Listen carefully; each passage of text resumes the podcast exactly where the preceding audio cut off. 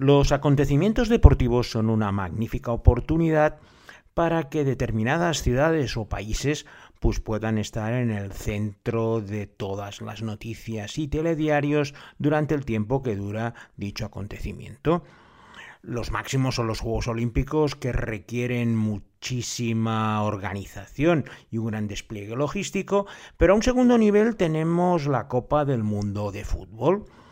un acontecimiento que cada cuatro años pues reúne a las mejores selecciones de todos los países durante casi un mes y medio para dilucidar cuál es el campeón del mundo. Eso implica que el país anfitrión, en este caso, pues está en el centro de todas las miradas. Y hoy vamos a dedicar precisamente nuestro espacio a ese lugar donde la semana pasada empezó a disputarse este larguísimo Mundial de Fútbol y que ha tenido bastantes aspectos controvertidos por las políticas sociales que tiene en este país. Como he estado en diversas ocasiones y la mayoría por acontecimientos deportivos, va a ser todo un placer trasladaros hoy hasta ese lugar. Primero empezando con las tradiciones gastronómicas, que empezarán con un delicioso matchbus un estofado de arroz, pollo, especias y muchas verduras, que es el plato nacional del país. Mientras que el aspecto de la bebida pues es más complicado, no me gusta el café, tampoco puedo tomar alcohol y me tuve que conformar con un carac, que no es otra cosa que un té con especias que es la bebida que por lo menos podía tolerar en este país, puesto que en esta nueva edición de Traveling Series con Lorenzo Mejino vamos a visitar el país del Mundial, Qatar.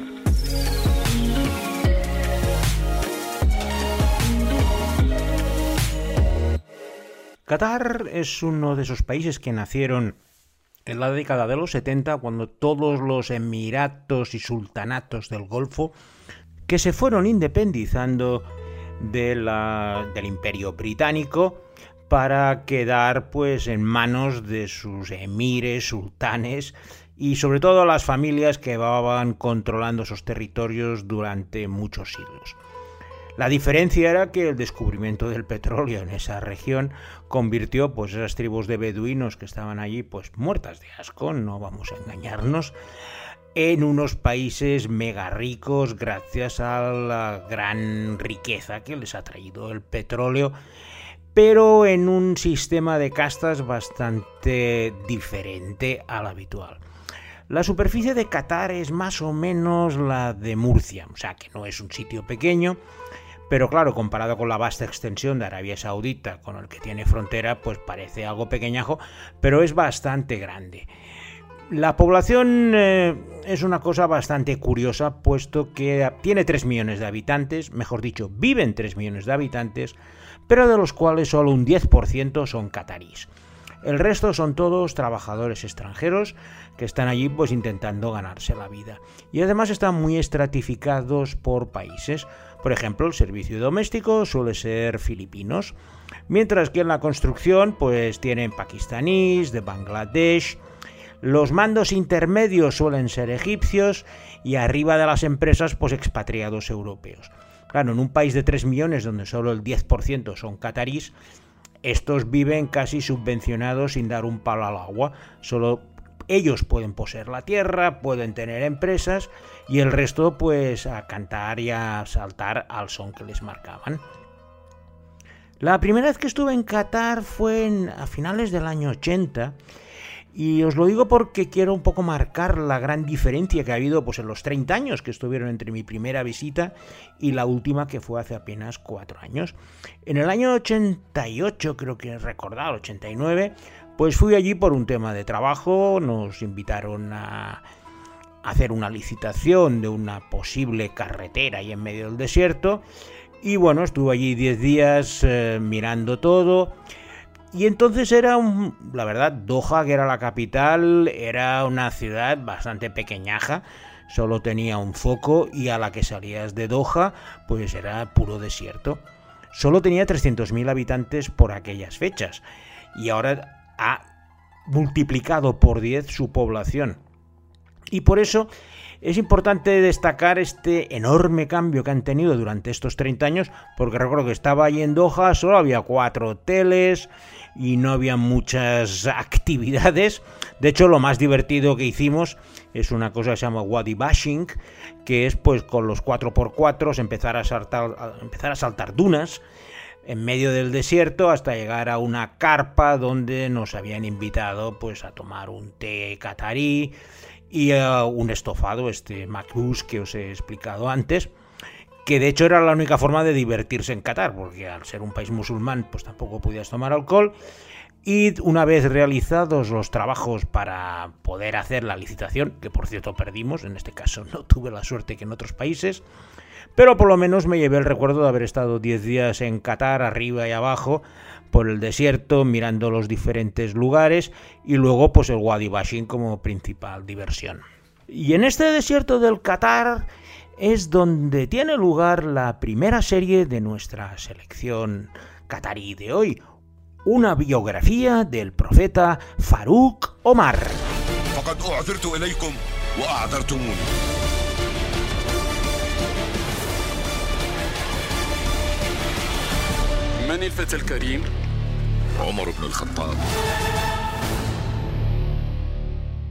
Farouk Omar es una superproducción árabe liderada por la televisión de Qatar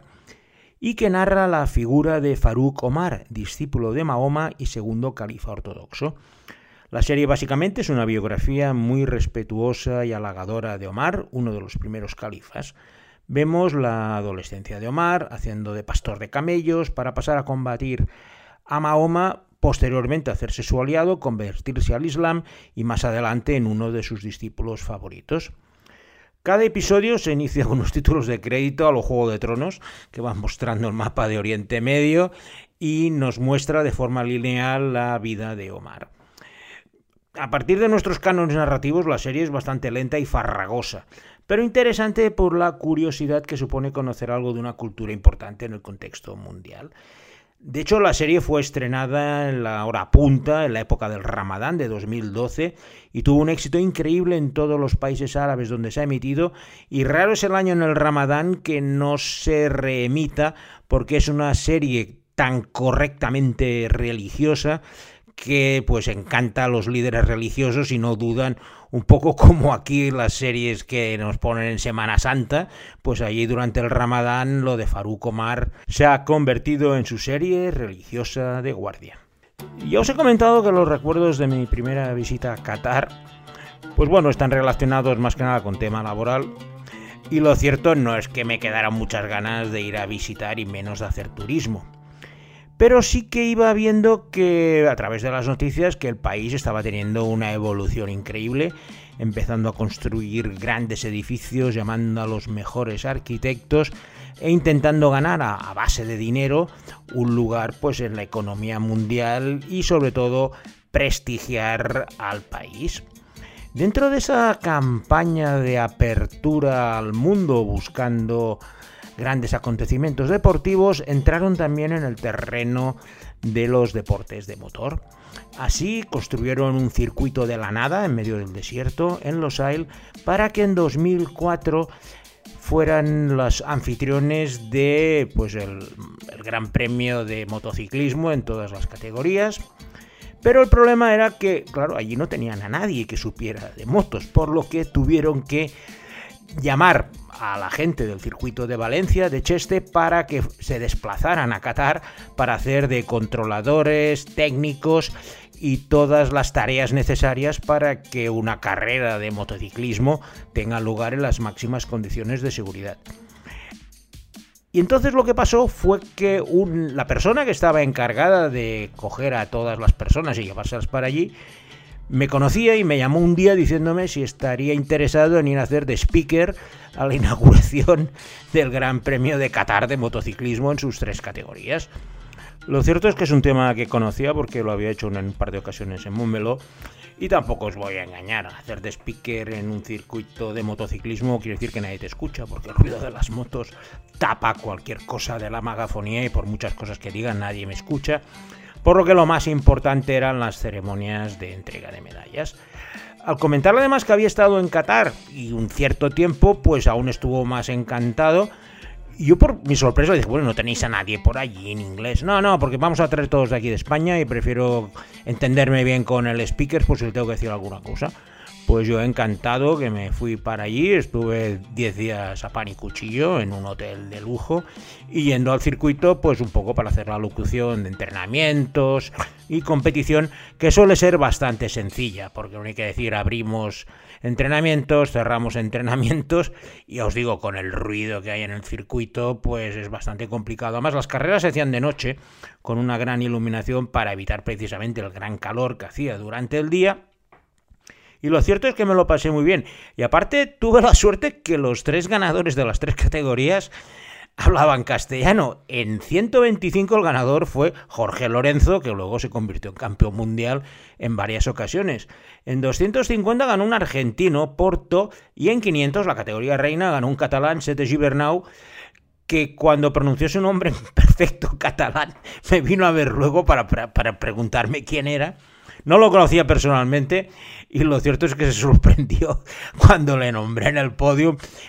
como él está acostumbrado a que le digan cualquier cosa, claro, decirle Sete Gibernau, se quedó hasta bastante sorprendido. Y esta fue la segunda ocasión que estuve en Catear, que ahí ya pude ver cómo estaba cambiando, sobre todo el frente marítimo, lo que antes eran pues casas pequeñitas, ahora todos eran hoteles, condominios de lujo y grandes eh, edificaciones, y sobre todo muy vanidosas. Habían llamado a los mejores arquitectos del mundo, un poco para hacer... Eh,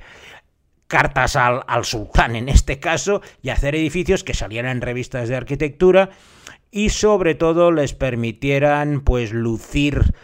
su mejor fachada a los visitantes extranjeros. Y en esta zona cercana al circuito de Losail, al norte de Doha, en Qatar, es donde tiene lugar la segunda serie qatarí de hoy, una historia de ciencia ficción que se llama Medina. Captain, I thought we don't do that here. You lost a son. You can lose a lot more. Remember that.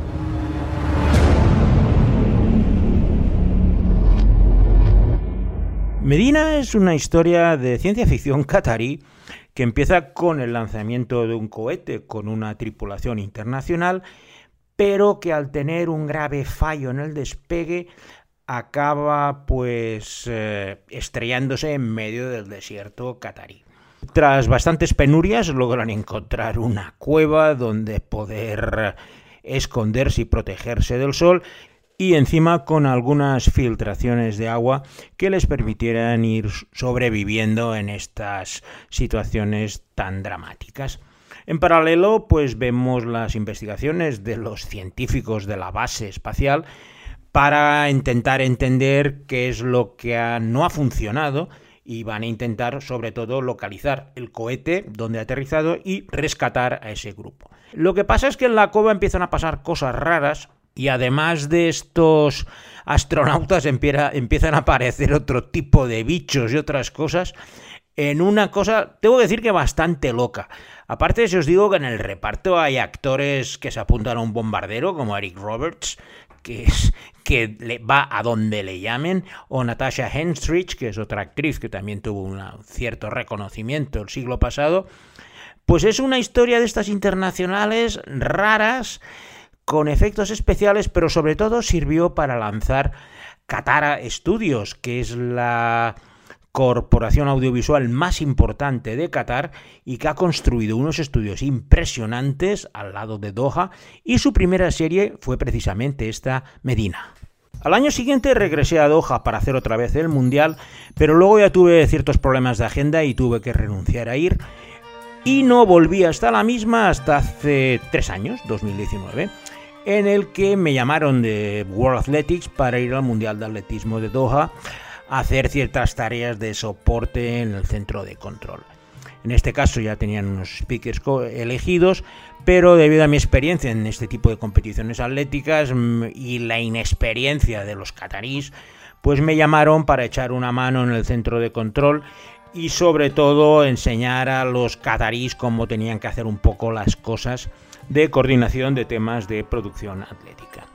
Mi sorpresa al llegar a Doha hace tres años fue impresionante, porque claro, tenía mis imágenes de hace 30 años y de hace 15 y ahora la cosa había cambiado completamente. Estaban construyendo los ocho estadios que van a albergar eh, la Copa del Mundo. Imaginaros ocho estadios mm, de gran capacidad en la región de Murcia. Y eso es lo que os puede dar una idea de lo que están haciendo en Qatar. Monumentos gigantes con una liga que juegan cuatro gatos, que luego a saber lo que van a hacer, pero un tema megalomaníaco que consiguieron la candidatura de la Copa del Mundo de una forma turbia y donde no hay por dónde cogerla. Y os voy a poner un ejemplo de la insensatez de la FIFA al otorgar en solitario el Mundial a Qatar. Si recordáis, en el año 2002 hubo un Mundial que en principio se le otorgó a Japón. Y la FIFA les dijo a los japoneses que como no tenían mucha potencia ni mucho músculo, que lo organizaran conjuntamente con Corea del Sur. O sea, la FIFA le dice a Japón que no puede hacerlo solo y le dice a Qatar que sí que lo puede hacer solo. El disparate es increíble, hubo unas mafias, unas corrupciones, vamos. Si hicieran algún día una serie, una película de cómo Qatar consiguió la Copa del Mundo de fútbol, vamos a quedar bastante espantados porque es que no hay por dónde cogerlo. Otra cosa que me sorprendió bastante ahora en esta última estancia en Doha es la enorme diferencia que se ha acrecentado muchísimo más entre los catarís, el 10% de nacionalidad catarí, y el resto de la gente que están allí, pues bueno, intentando ganarse la vida como buenamente pueden, aprovechando las migajas que les dejan los nacionales catarís. Tienen unas leyes de emigración muy estrictas, pero cuando les interesa no dudan en darle la nacionalidad a cualquier atleta keniata o etíope que se venda pues por unos dólares para cambiar el nombre y participar con Qatar en todas las competiciones, sea Juegos Olímpicos o Campeonatos del Mundo de Atletismo. Y dentro de esa política de expansión está lo que ya os he comentado, los Qatar Studios, que me invitaron a verlos este 2018 e incluso pude estar en el rodaje de una de las series que estaban haciendo allí, una serie que era una coproducción de Qatar con Irán y que tiene como título Orca. خب من چه کار میتونم براتون بکنم مجوز میگیریم برای دخترم که بتونه رکورد دریای شمال رو ثبت کنه ما اصلا رکورد شنای بانوان نداریم اونم تو دریا میرم تو این آب بر نگردم ولی بر میکرد نمیدونم چرا دریا هم منو پس میزنه تو مملکت اسلامی مگه دختر میره تو آب که تو ادعا کردی رکورد زدی Elan es una joven divorciada iraní que intenta rehacer su vida tras haber sido apaleada casi hasta morir por su marido. Al liberarse de su maltratador, Elam encuentra refugio ideal en el agua, nadando en solitario en aguas abiertas, y empieza a convertirse en una gran competidora de resistencia. Su sueño es batir el récord Guinness de distancia con las manos atadas, como si fuera la horca del título, nadando únicamente con las aletas de sus pies. Ni que decir tiene que en Irán eh, esta práctica deportiva para una mujer va a tener muchos obstáculos, tanto políticos como religiosos, pero el AM va a luchar de forma indecible para poder conseguir su sueño, que fue rodado precisamente en las playas de Qatar y con los medios catarís, en una coproducción catarí-persa que está bastante bien. La verdad es que de las cuatro es probablemente la mejor porque es la más local en este sentido y la historia de LAM, eh, teniendo en cuenta todo lo que está pasando ahora con las mujeres iraníes, no deja de ser un buen ejemplo de superación y de empoderamiento femenino. Mi visita a los Qatar Studios la verdad es que me dejó boquiabierto. Una capacidad técnica, compraron lo mejor de lo mejor, trajeron técnicos ingleses, estadounidenses, y eso les permite hacer coproducciones e incluso producciones para poder vender a Estados Unidos y otros países utilizando parte del talento local y sobre todo pues comprando guionistas y directores para que vinieran allí. Y eso es lo que han hecho recientemente con la última serie que va a cerrar nuestra selección catarí de hoy y que tiene como título The Pact, el pacto.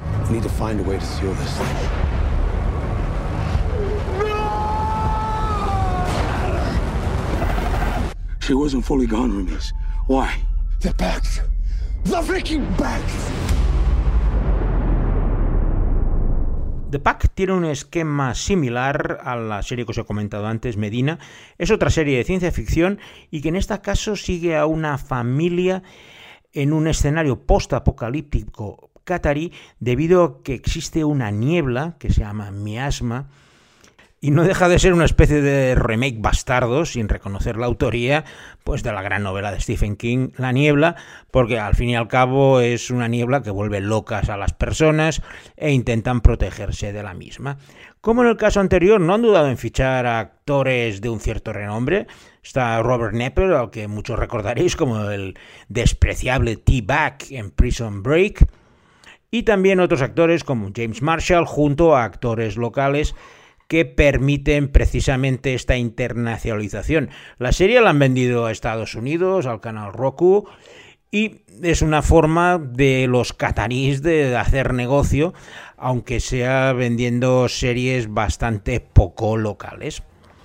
Y con esta propuesta vamos a dar por finalizado nuestro viaje por Qatar de hoy en el cual Alberto Laya habrá conocido alguna cosa más que no sea los ocho estadios de fútbol que vamos a tener hasta la sopa, hasta las navidades. Y sin nada más, me despido de vosotros hasta la semana que viene donde tendremos una nueva edición de Traveling Series con Lorenzo Mejía.